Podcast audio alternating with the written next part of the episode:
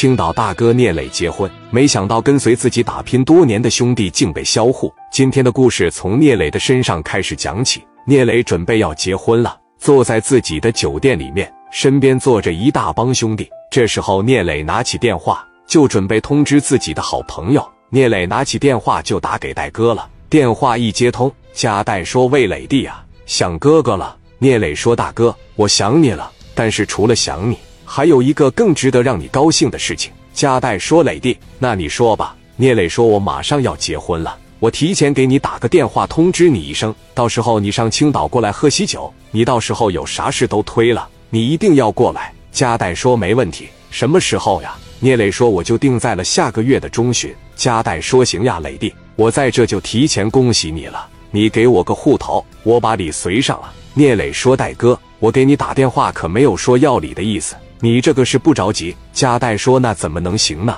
这代表着我对你的一份祝福，你不让我随礼，这怎么能行呢？你放心，你戴哥不能差事。聂磊说行行行，电话就挂了。挂断电话以后，聂磊就给戴哥一个户头，戴哥当时心里面也是很高兴，戴哥就往聂磊的户头上打去了二十万米。聂磊下一个电话就打给白小航了，电话一接通，白小航说磊哥，聂磊说小航呀，下个月中旬什么事也别安排了。我下个月要结婚了，你到时候过来热闹热闹。我刚给戴哥打过电话，你们一起过来吧。白小航说：“行，你放心吧，我提前祝你新婚快乐。下个月中旬我就过去。”电话就挂了。紧接着，聂磊又把电话打给李正光了。电话接通，李正光说：“魏正和茶楼，我是李正光。”聂磊说：“正光，我是聂磊。”李正光说：“兄弟，给我打电话有啥事啊？”聂磊说：“下个月中旬，我和艾丽要结婚了。”我跟戴哥和小航打过电话了，你们到时候一起过来吧。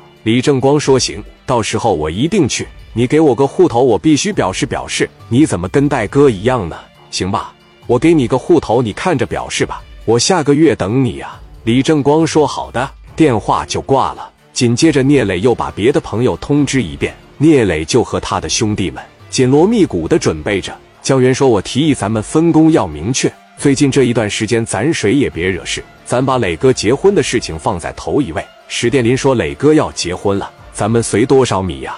于飞说：“你们想随多少米呀？”史殿林说：“咱一人给随八万米，行不行？”于飞说：“八万米，咱直接十万米得了。”史殿林说：“行吧，那就十万米吧。”富贵，咱随十万米行吗？富贵说：“没毛病，我还想给磊哥多随点呢。”史殿林说：“十万米就行了，代表着十全十美。”咱们七个人明天下午把米都准备好，然后一起存起来给磊哥。所有的人都特别特别的开心，是发自内心的替磊哥高兴。但是富贵多少有点闷闷不乐了。富贵因为什么闷闷不乐呀？因为他前一段时间投资失败了，再一个他妹妹结婚，他给买了房子和车子，这一下手里就没有米了。眼看着说好明天下午要拿出十万米，一下就把富贵难住了。富贵想来想去。就把电话打到于飞那里了。电话一接通，于飞说：“富贵啊，富贵说飞哥你在哪呢？”于飞说：“我在家里呢。”怎么了？有事啊？富贵说：“飞哥，你现在手里富裕不富裕啊？”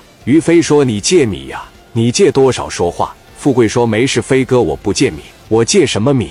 咱们明天下午几点把米给磊哥呀？”于飞说：“明天下午六点呗，等晚上吃饭的时候就给磊哥了。”富贵说：“那行，明天下午六点见。”挂断电话以后，富贵朝着自己的脸上就是一巴掌。富贵太要面子，都是一起跟磊哥混起来的，现在就属富贵过得穷。他寻思来寻思去，就把电话打给一家典当行的老板张鑫，没想到这却要了他的命。